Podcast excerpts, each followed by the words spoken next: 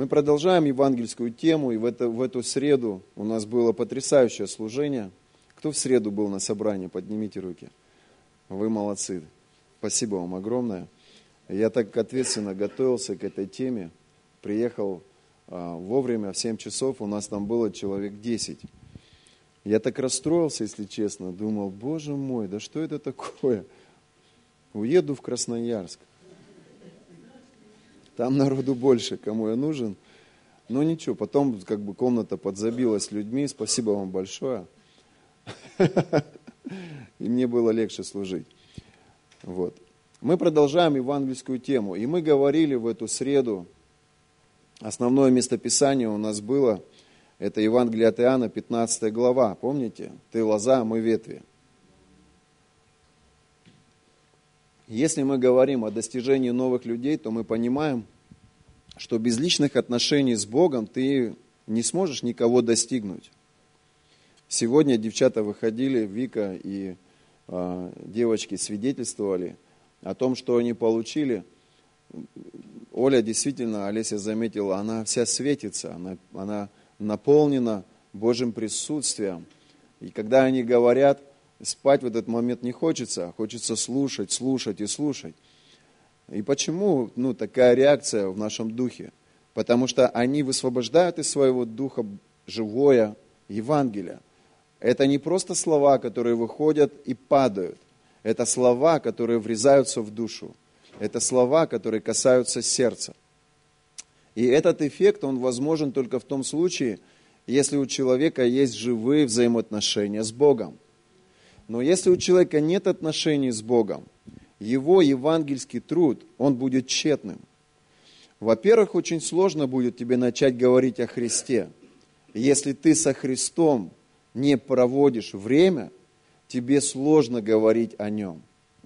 Если у тебя нету со Христом личных отношений, личных каких-то живых переживаний, например, Инга свидетельствовала сегодня и говорила, что она услышала Бога как Бога чудес, Бог, творящий чудеса.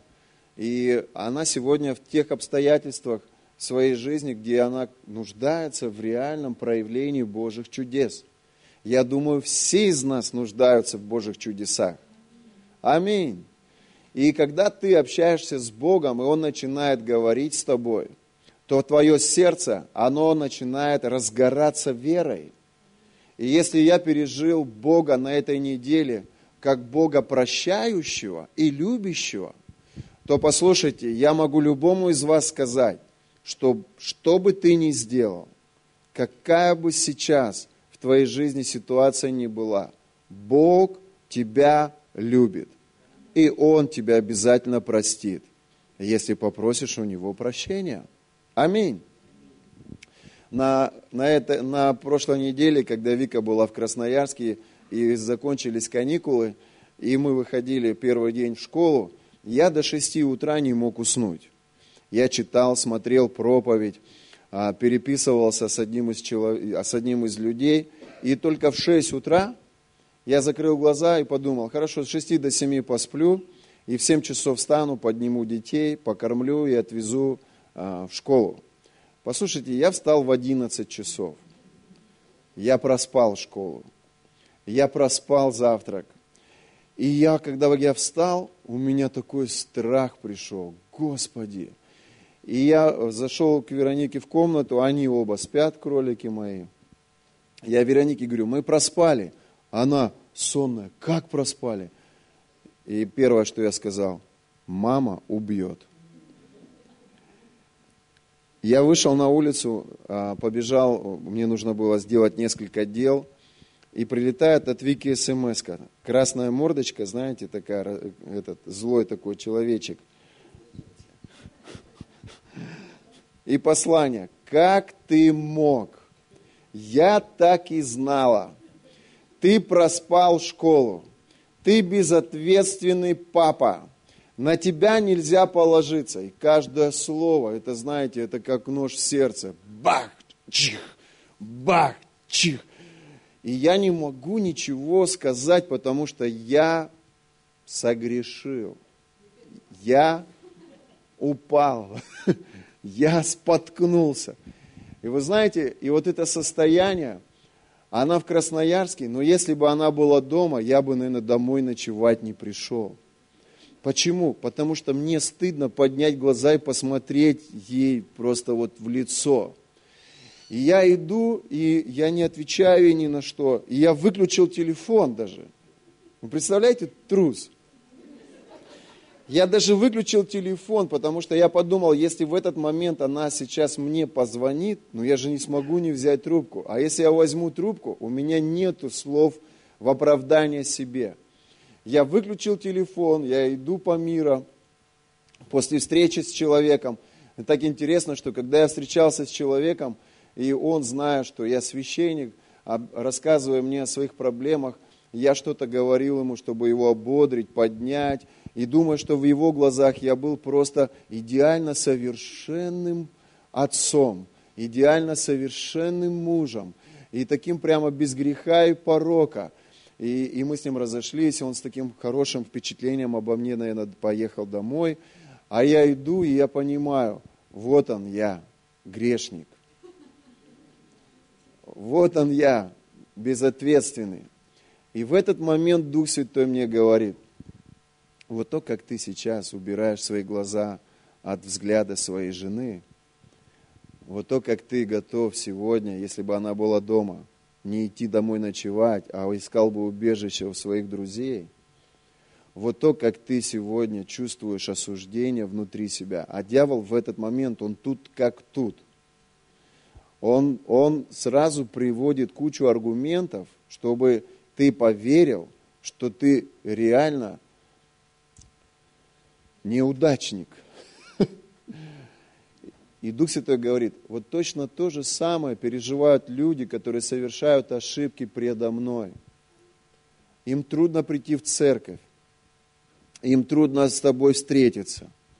Им не хотелось бы встречаться ни с кем из людей в церкви, потому что они переживают вот то же самое чувство, которое переживаешь ты сейчас.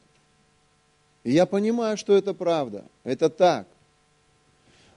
Бог говорил со мной. Почему? Потому что я молюсь, я задаю ему вопросы, я хожу с ним. Когда я беру Библию в руки, я говорю, Господь, пожалуйста, говори со мной через эту книгу, и он начинает говорить. Когда кто-то из вас сегодня ехал в церковь, вы говорили, Господь, пожалуйста, говори со мной через священника. И, возможно, кому-то Бог прямо сейчас говорит. Он говорил ко мне. Он говорил, что люди, которые совершают ошибки, в отношениях с моим словом, они чувствуют то же самое угрызение совести, которое чувствуешь сейчас ты. И знаете, вот эта кульминация. А что бы ты хотел, чтобы сейчас Вика сказала тебе? И я подумал, лучше бы она ничего не говорила, но просто обняла меня и сказала, Данечка, не переживай, но завтра, пожалуйста, не проспи. И я подумал, если бы те люди, которые сегодня отступают от Бога, каждый раз с нашей стороны ловили бы не вот этот, знаете, осуждающий, испепеляющий взгляд, а попадали бы в наши объятия, или хотя бы услышали бы от нас ободряющее какое-то слово, им было бы легче преодолеть это чувство осуждения – которое они испытывают, когда совершают ошибку. Вы со мной? Через три часа я пишу Вике. Как дела, дорогая? И она уже отправляет смайлик. Все хорошо. Мы тут наполняемся Духом Святым. Все прекрасно. И я думаю, ну хорошо, что ты не ночуешь сегодня дома. Завтра все встанет на свои места. Завтра пол седьмого я уже стоял на посту, молился около окна, готовил завтрак, собирал детей в школу и с чувством, а, знаете, и обратился грешник к Господу с чувством искупления, ну, как бы продолжил новый день. Парень своему соседу э, и скажи, Бог любит тебя. Аминь. Бог любит, и Он исправляет наши ошибки. Подними руку вот так. Знаете, я люблю вот фотографироваться там или показывать людям там вот так. Вот большой палец, он смотрит в небеса. А сделай вот так. А вот этот палец, он направлен по горизонтали. И Библия говорит, возлюби Господа Бога своего. Сделай вот так. Всем сердцем, всей душой, всей крепостью, всей силой своей. Все Евангелие, оно строится вот на этих двух заповедях. И второе, возлюби кого? Ближнего своего. И Библия говорит, что если вот эти две заповеди будешь исполнять, спасешься. Любить Бога, любить людей. Любить Бога, любить людей. Аминь. Если мы хотим достигнуть своего мужа, послушайте, любить просто мужа, я тебе хочу сказать по секрету, этого недостаточно. Потому что любовь твоя несовершенна. Но если ты будешь любить Бога, ты сможешь любить своего мужа совершенно другой любовью. Вы со мной? Если мы сегодня проповедуем этому городу и пытаемся достигнуть для Христа людей, просто проповедовать людям без отношений с Богом, этого недостаточно. Это просто функционал, действия. Это методы. Но этого недостаточно, чтобы люди, которым ты проповедуешь, переживали Его благодать. Но твои взаимоотношения с Богом, они твоему функционалу придают божественное значение, божественные переживания. Если у тебя есть взаимоотношения с Богом, вы знаете, если бы у меня не было взаимоотношений с Богом, и Виктория написала мне вот эту осуждающую, ну как, она, она была абсолютно а, справедливое такое обвинение, что ты безответственный, да, да, я проспал. На тебя нельзя никогда положиться. Это ее чувство, это ее эмоции. Это не так, но я молчу, да, я, конечно, да. Но если бы у меня не было взаимоотношений с Богом, знаете, что бы я ответил на ее смс -ку?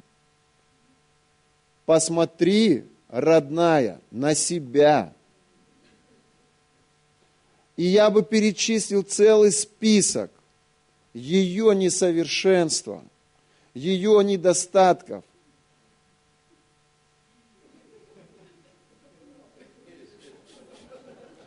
тем самым ограждая себя от ее агрессии. Тем самым, как бы оправдывая себя.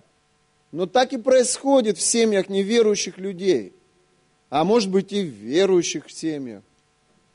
Мы не признаем свою ошибку, но защищая себя, начинаем обвинять своего оппонента. Но когда у тебя есть взаимоотношения с Богом, вот тогда ты способен не отвечать и не оправдываться перед своим ближним, а сказать, да, дорогая, я проспал, и причина тому я. Вы со мной? Когда у меня нет отношений с Богом, у меня нет способности смириться, даже на дороге, в этот гололед. Я удивлялся людям, которые выезжают на лысой резине. Я удивлялся людям, которые совершают маневры, не показывая даже сигнал поворота. И в эти моменты они не правы, а ты прав. И если у тебя нет отношений с Богом, если у тебя нет доброты, любви, смирения, что происходит? Из этой машины как будто бы злая собака срывается с цепи и агрессия, и проявление жестокости, и вот такого хамства на дорогах. Но когда есть отношения с Богом, у тебя всегда достаточно сил на хамство не ответить хамством, на грубость не ответить грубостью.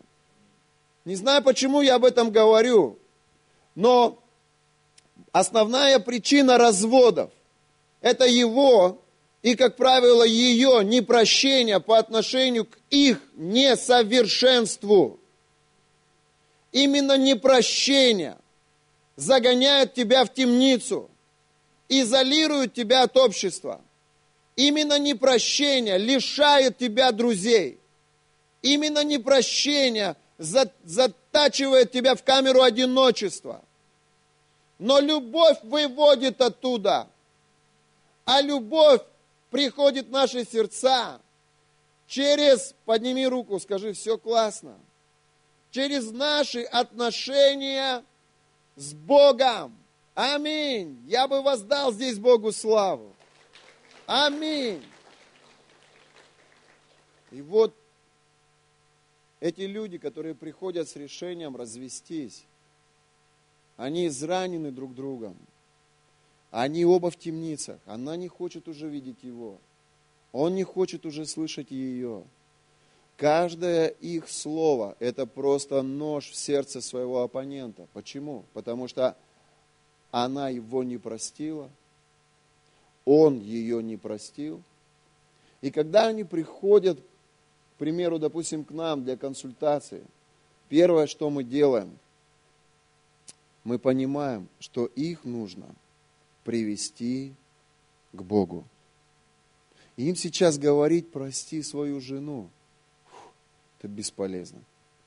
Им сейчас говорить, на свари своему мужу борщ, зажги свечи, сделай массаж. Какой массаж? Я уже нож наточила. У меня уже около подъезда яма вырыта. Бесполезно. Но что нужно говорить? Нужно говорить о Божьей любви к ним. Аминь. Нужно говорить о важности и необходимости их потихоньку начать читать Библию. Не можешь читать Библию, приходи по воскресеньям в церковь, слушай Божье Слово. Не можешь прийти в церковь, просто приезжай на домашнюю группу, найди кого-нибудь. Вон Володя, смотрите, какой симпатичный. Вот, раз в среди недели, в среду, к нему на чай с какими-то вопросами на тему Библия, молитва, Бог и так далее. Просто начинай Божье Слово слушать. Просто начинай потихоньку развивать взаимоотношения с Богом. Аминь. Вы со мной? И когда человек начинает позволять Богу касаться его души, его сердца, говорить что-то, в его дух, что происходит. Он налаживает взаимоотношения с Богом. И он понимает, что он был грешником, а Бог его простил. И когда ты переживаешь Божье прощение, то ты понимаешь, если Бог меня простил, и только ты знаешь, какие преступления ты совершал при глазам Бога, то что говорить обо мне – если Он меня простил, то значит я должен простить свою жену или своего друга. И люди через взаимоотношения с Богом начинают выстраивать здоровые отношения с обществом. И у меня к вам вопрос. Да к нашему городу нужен Бог или нет? Послушайте, нашему городу нужны Божьи церкви или нет. Послушайте, какую роль Божья церковь выполняет в городе. Она знакомит людей с Богом. Ведь наша задача первоначальная не привести человека в церковь, а привести человека к Богу. И когда мы евангелизируем, когда мы общаемся с людьми, послушайте, нам не нужно их вести в церковь. У них в голове будет миллион вопросов. Почему церковь в здании муниципальном? Почему священник не в рясе? А где крест у священника? А, а, а что это за церковь вообще? Чего у вас тут музыка такая, как на дискотеке 80-х? Пастор у вас орет. Чего он орет-то вообще? Кому он орет? И так далее и тому подобное. И мы людей в церковь сразу не ведем. Наша цель и задача – подружиться с человеком, выстроить отношения, Потом мы начинаем говорить о Божьей любви. Мы начинаем кидать какие-то места Писания. А я, например, не просто местописание кидаю и учу вас всех в чате церкви. Георгий, кидаешь какое-то место Писания, внизу небольшой комментарий к нему отправляй. Как ты это понимаешь? А неверующим людям лучше без места Писания просто комментарий кинуть. Чтобы поменьше было религиозного формата. Для них это непонятно. Бог мне сказал. С тобой что, сам Бог говорит? Для них много что непонятно из того, что мы делаем. Поэтому нам нужно быть более приземленными в отношениях с людьми. Аминь. Коснись своего соседа, скажи, все хорошо, расслабься. Идем дальше. Аминь.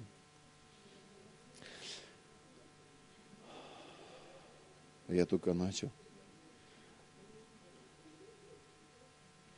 Хорошо, одну мысль вам дам, можно? И закончим на этом.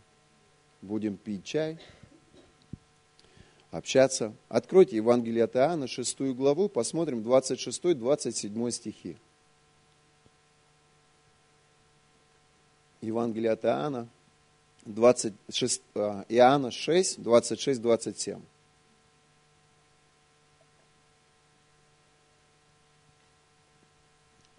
Денис, можно выйти, а? Начни что-нибудь играть. Евангелие от Иоанна 6, 26, 27. Мы вчера с Викой познакомились с одной из наших соседок. Хорошая женщина – мы перед этим с ней здоровались, немножко общались, а вчера были у нее дома в гостях. Она приехала с Одессы. Говорит, что в Одессе на самом деле русским сейчас сложно, и их притесняют. А, большая волна осуждения идет по отношению к русским. И большая часть, говорит, россиян все-таки покидают Одессу, продают там недвижимость и уезжают. Она продала дом, квартиру в элитном районе – и а, купила здесь квартиру, сделала ремонт. И вчера, когда мы с ней общались, мы с ней даже обнялись. Вика говорит, ты так хорошо выглядишь, Ирина. И она говорит, ты не знаешь, сколько мне лет. И э, Вика говорит, ну, я думаю, наверное, ну, 32. Она говорит, нет, что ты. И у меня внутри 75-го года. Я говорю, ты 75-го года? Она, да. Я говорю, иди ко мне, я тебя обниму, я тоже 75-го года. И знаете, и вот лед прямо просто растаял. Она подошла ко мне, я ее обнял. И, и такое родство какое-то произошло, такой момент, знаете, вот связи произошел. И Вика говорит, слушай, говорит, у тебя такой же вкус, как у нас.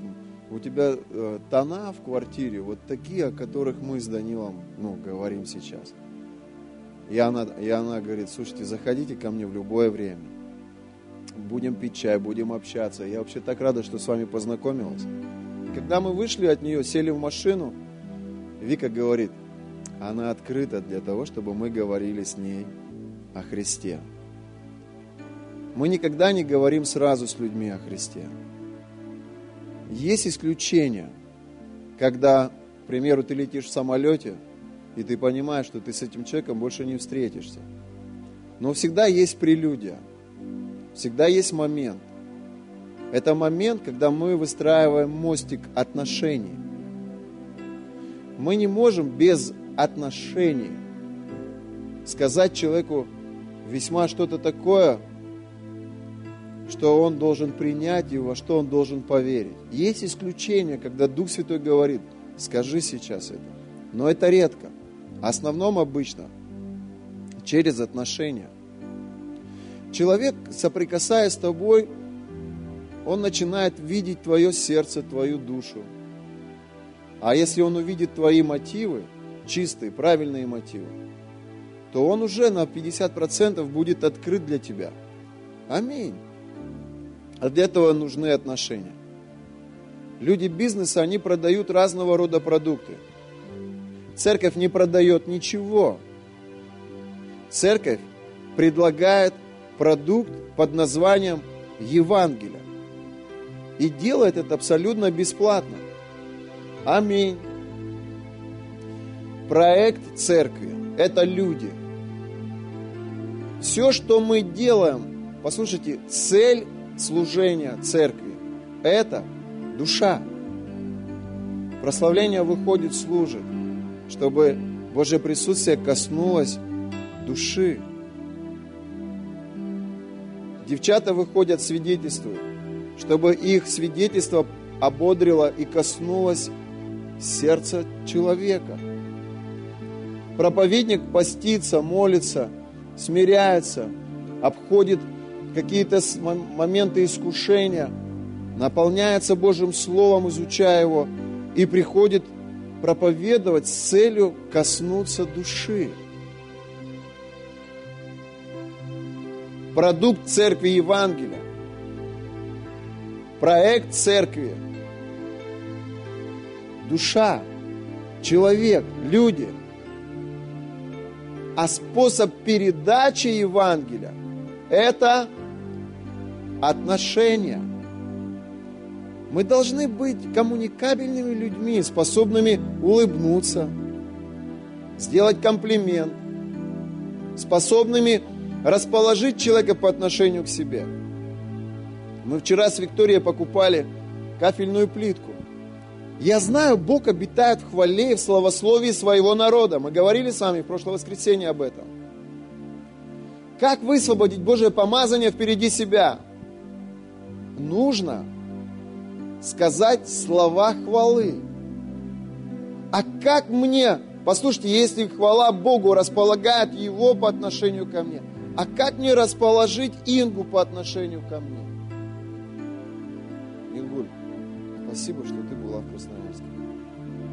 И ты получила невероятное откровение о том, что атмосфера, куда мы попадаем, она влияет на всю нашу жизнь.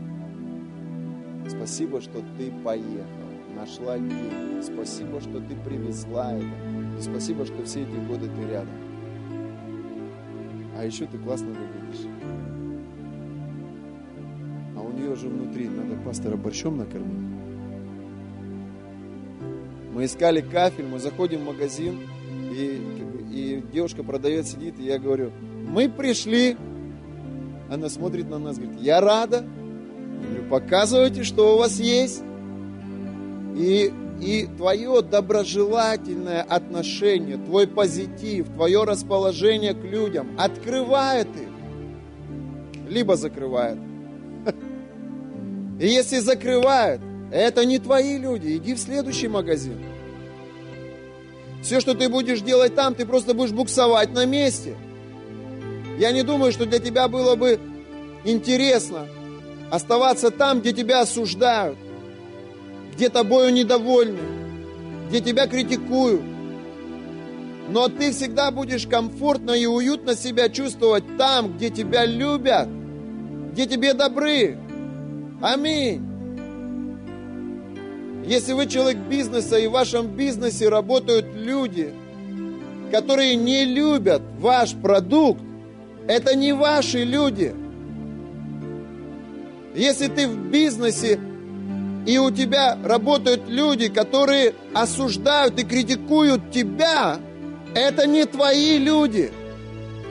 Ты будешь просто буксовать на месте, ты будешь стоять на одном месте и не сдвинешься сходу. Если рядом со мной люди, которые не любят Евангелие, которые не смакуют, слушая откровения, читая Библию, слушая проповеди, находясь в атмосфере Его присутствия, если они не получают кайф, они никогда Евангелие до людей не донесут. Если я люблю Иисуса, то я говорю о Нем как о чем-то совершенном. Если я люблю Божью Церковь, то я говорю о ней как о идеале. Если я люблю свою жену, вчера у меня был такой порыв публично признаться ей в любви. И на, на глазах у всей церкви я ей послал сообщение, которое ее вдохновляет, ободряет. Я говорю это открыто, публично. Аминь. А если я не люблю церковь?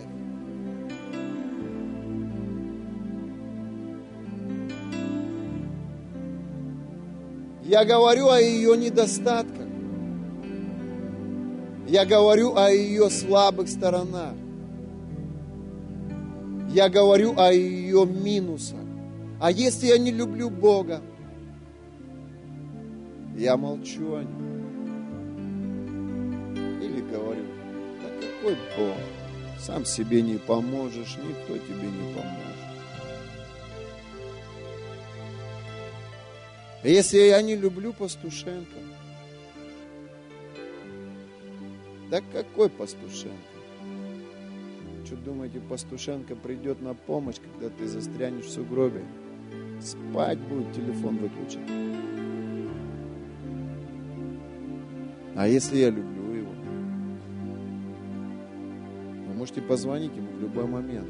Он бросит свои дела, приедет. Я люблю Бога. Я говорю о нем. И я люблю вас. Я не позволяю никому говорить о вас плохо, даже если кто-то из вас и согрешает. Никогда не говорю сам и не позволяю никому говорить о вас плохо. Потому что я люблю Его церковь. Я говорю о ней высоко, возвышенно. И я люблю свою жену, я люблю своих детей.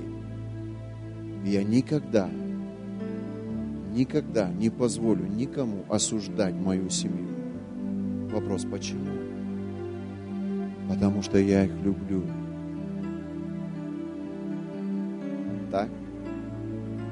Я всегда буду говорить о Христе в этом городе, пока я здесь живу. И когда мы с Ирой поговорили, сели в машину, Вика говорит, вот сейчас тот момент, когда мы можем говорить ей о Царстве. И это будет очень скоро. Почему? Потому что, послушайте, Евангелие мы доносим через отношения. Есть отношения. Отношения первично. И Евангелие вторично. Сначала душевное, затем духовное.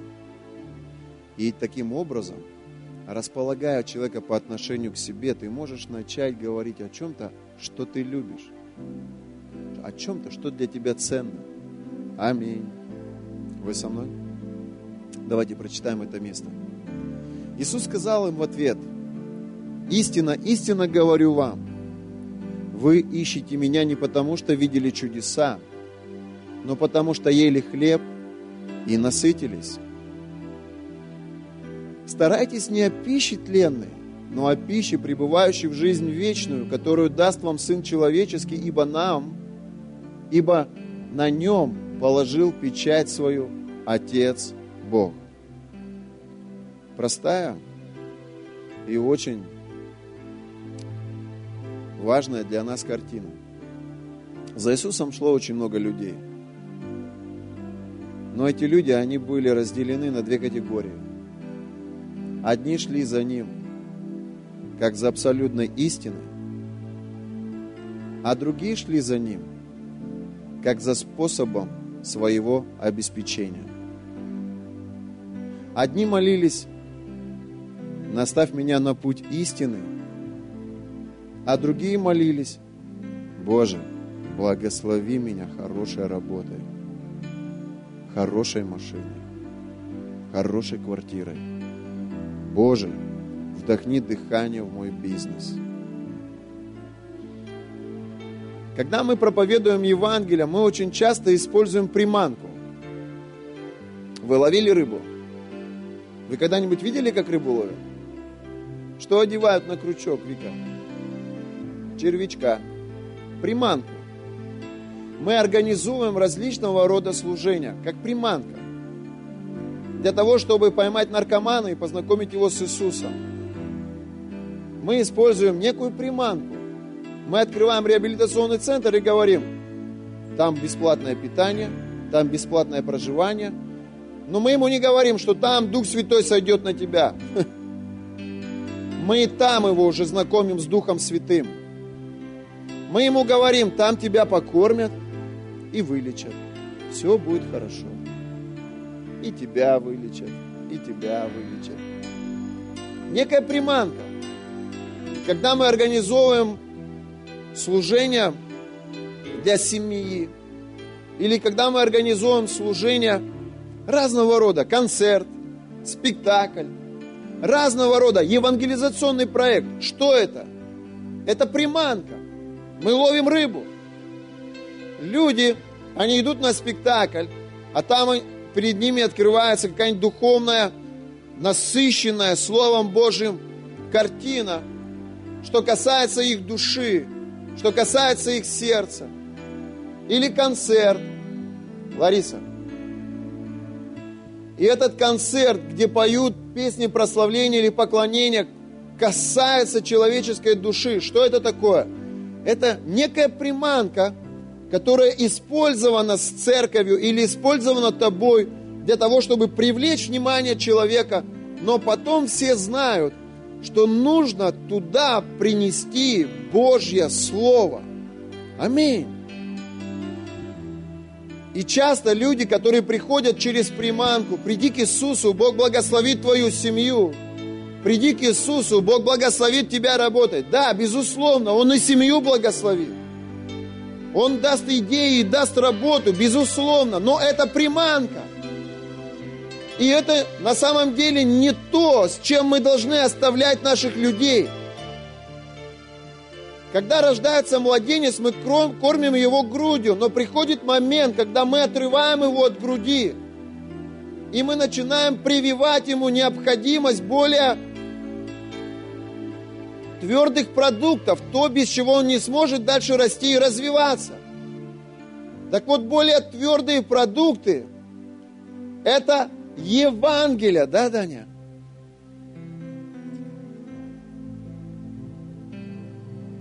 какой он нежный. Вообще прям ангелок. Скажи аллилуйя.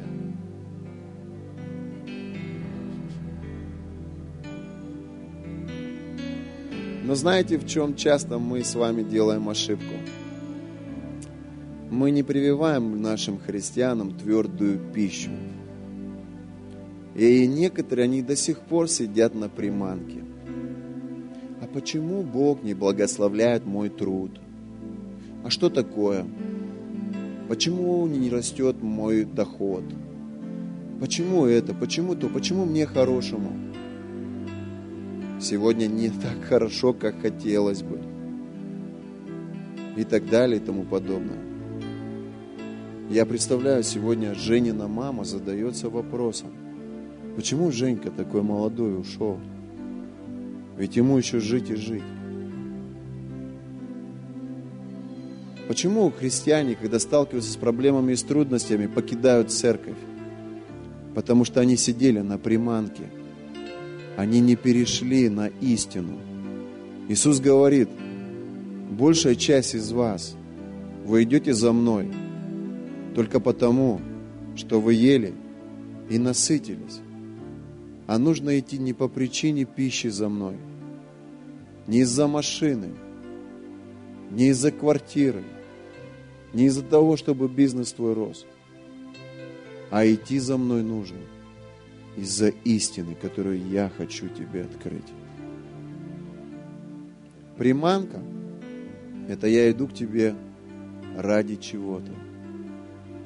А Евангелие – это я иду к тебе ради тебя.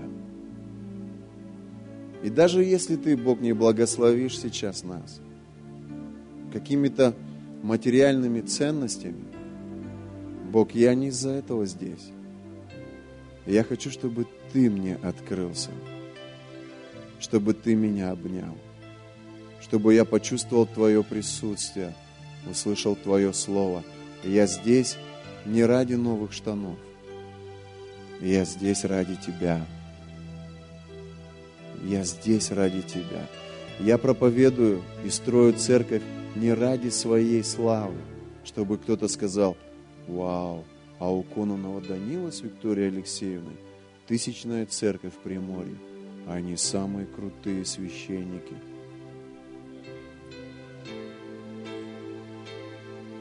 Первые пять лет я вот с, такой, с таким а, мотивом работал. А сейчас, послушайте, не без разницы на самом деле, кто обо мне что скажет. Оно вот это вот сгорело внутри все. За первые пять лет нашего служения здесь. Мне без разницы, на какой я машине буду ездить. Я сейчас езжу на Димином пробоксе. И я пою. Вчера ехал по гололеду во Владивостока. Звоню Диме, говорю, Дима, у нас машина выдовая или не выдовая? Он говорит, выдова. Я говорю, отлично, тогда я на снеговой в сопку полез. И мы с Викой помолились, все эти разбитые машины обрулили и заехали с молитвой туда. И мне без разницы, кто обо мне что скажет. Оно сгорело вот это внутри, гордыня вот это. Она, она в порошок, в пыль стерта за эти годы. И мне без разницы, что вы обо мне скажете. Не хочу никого обидеть хороший ты или плохой. Мне абсолютно без разницы. Нравится тебе что-то или нет. Мне все равно. Послушайте, я здесь ради Него. Я сюда пришел от Него. И я здесь не ради вашей похвалы. Я здесь исключительно ради Его. Я думаю, это правильный мотив для проповеди Евангелия. И если ты будешь на этой неделе с кем-то разговаривать, прежде всего – Пообщайся с Иисусом. Подними руку. Скажи, вот это важно. А потом твой функционал. Как ты будешь проповедовать? Может, ты будешь первые полгода со своей соседкой отношения строить? А потом, за чашечкой чая, расскажешь ей о Христе. Может быть, ты еще какие-то методы предпримешь, но очень важно построить, Дим, отношения. Твой продукт – Евангелие. Ваш проект – люди. А метод – это ваши отношения с ними. Аминь. А мотив – не наше тщеславие и не наше положение. Мотив – Он. Поэтому Иисус им говорит – вы неправильный мотив имеете, что идете ко мне, ходите в церковь, ходите на домашнюю группу, здороваетесь со своим пастором, только ради того, чтобы я благословил вас материально. Не ради этого вы должны ко мне идти, а ради, и он говорит, Иисус сказал им в ответ, истинно, истинно говорю вам, вы ищете меня не потому, что видели чудеса, но потому что ели хлеб и насытились. Старайтесь не о пище тленной, но о пище, пребывающей в жизнь вечную. Что такое пища, пребывающая в жизнь вечную? Это откровение.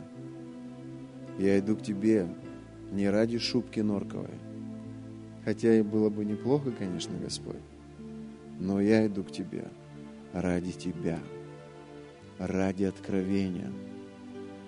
И я верю, что когда вот такой мотив у церкви, то люди тебе будут верить. Бог будет тебя продвигать. Порой Бог деньги не дает именно потому, что Он понимает, что для тебя мотив – деньги.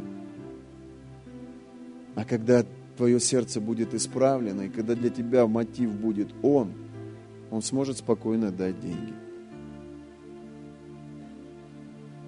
Порой тебе твоя жена не дает. По причине того, что она видит, что ты ее просто используешь. А когда твой мотив будет возвысить и поднять ее, она будет сама тебя награждать,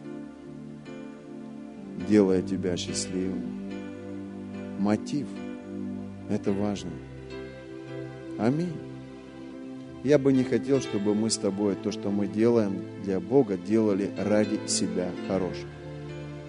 Это его расстраивает. Это его огорчает.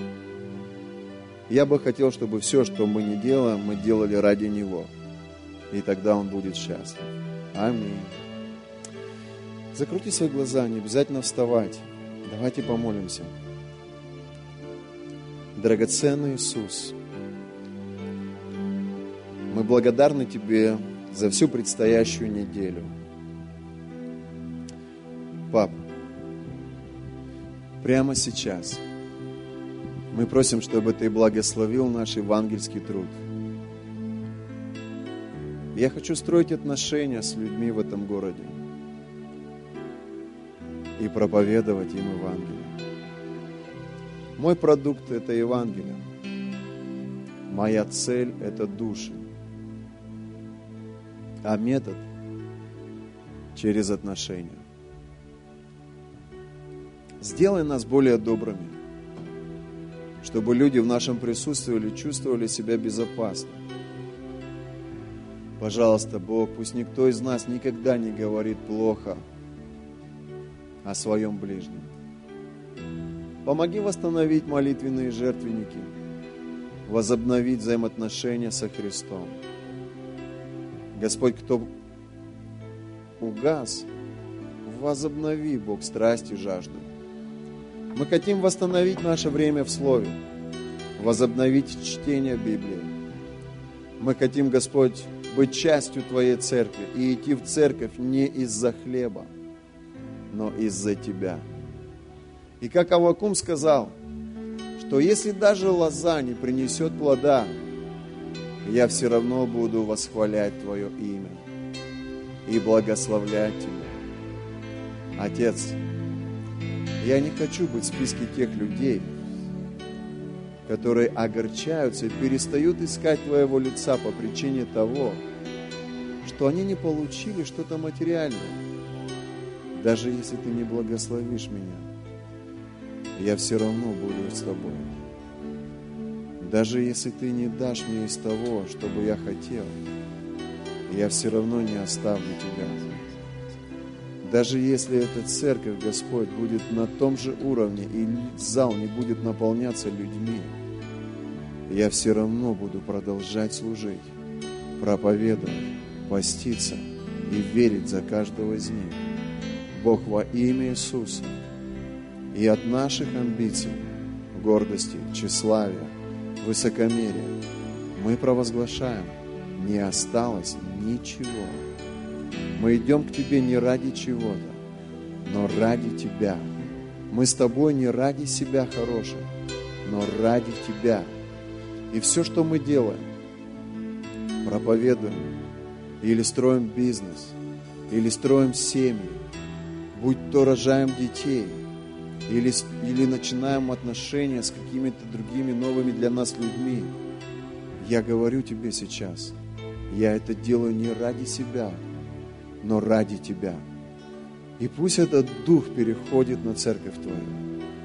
Дух Святой, ангелы Божьи, разворачивайте эту тему, доносите ее до людей, чтобы у мужей были правильные мотивы по отношению к женам, а у жен – не потребительские, но жертвенные, правильные мотивы по отношению к своим мужьям.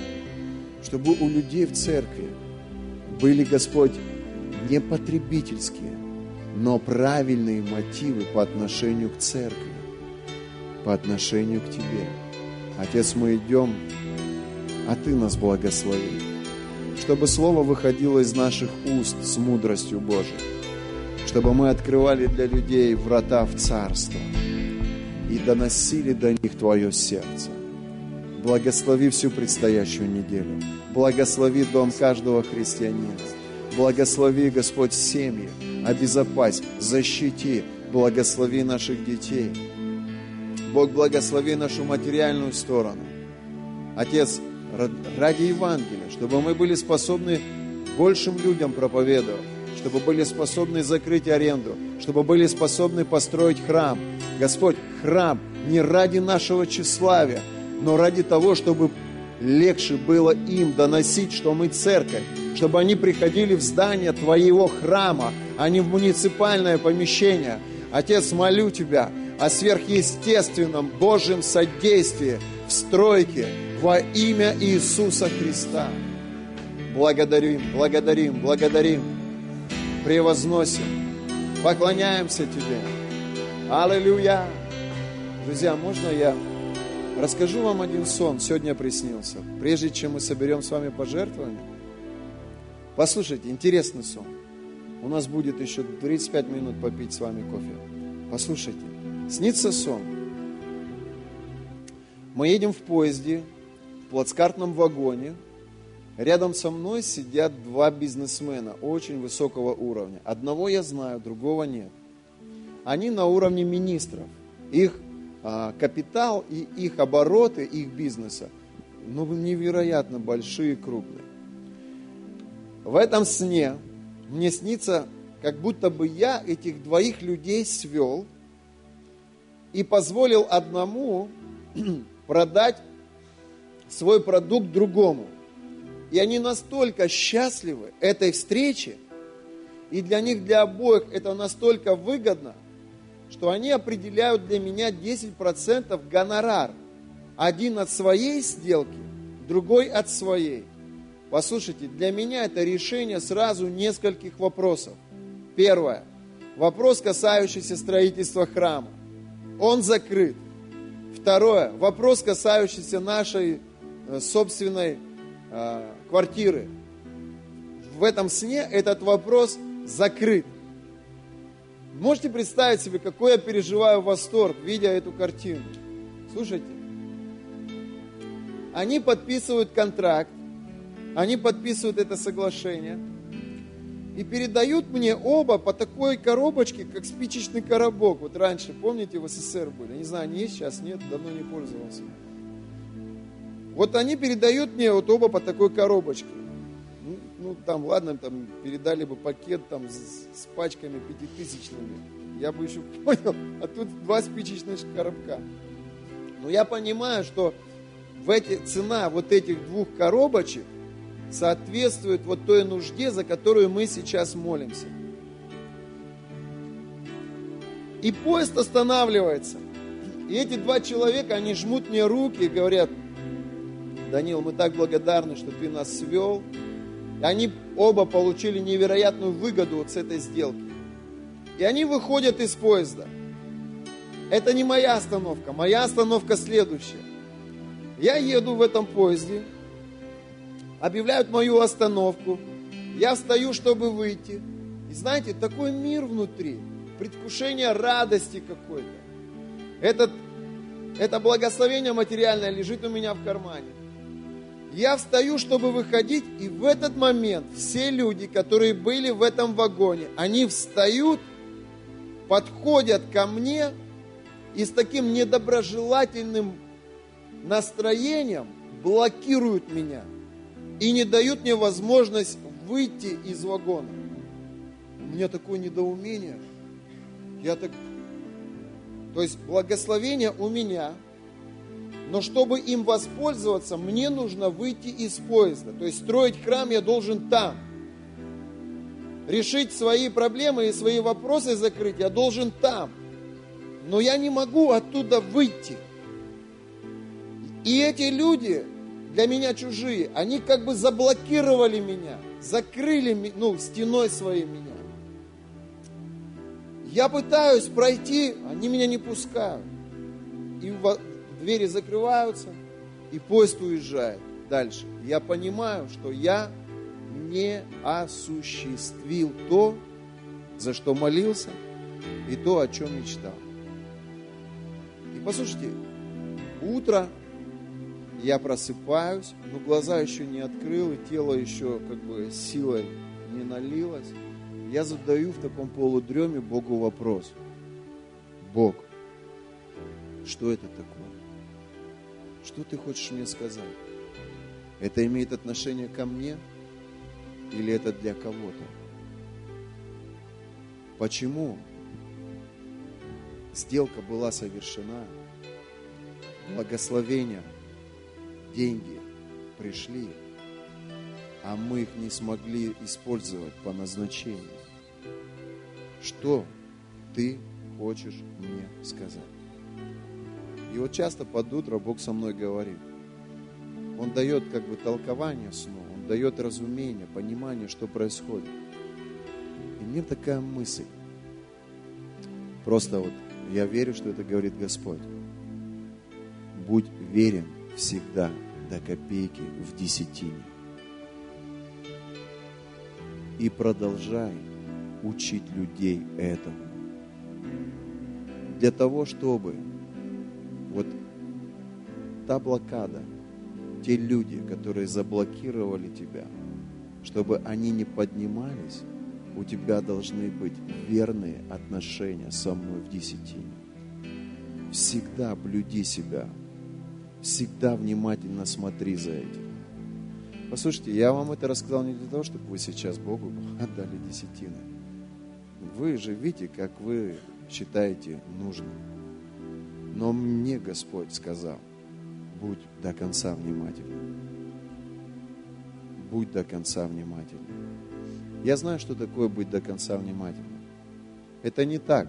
Так, сколько же мы заработали в этом месяце? 8, 80, 100, 150. Ну ладно, дам Богу 10, чтобы... Нет. Быть для меня верным Богу в десятине – это быть верным в каждом рубле. Это быть бескомпромиссным, это быть на сто процентов, как говорят, как в банке, точным. И тогда я верю, благословение придет. И я верю, что в этом случае мы из поезда выйдем и осуществим свои проекты. Аминь.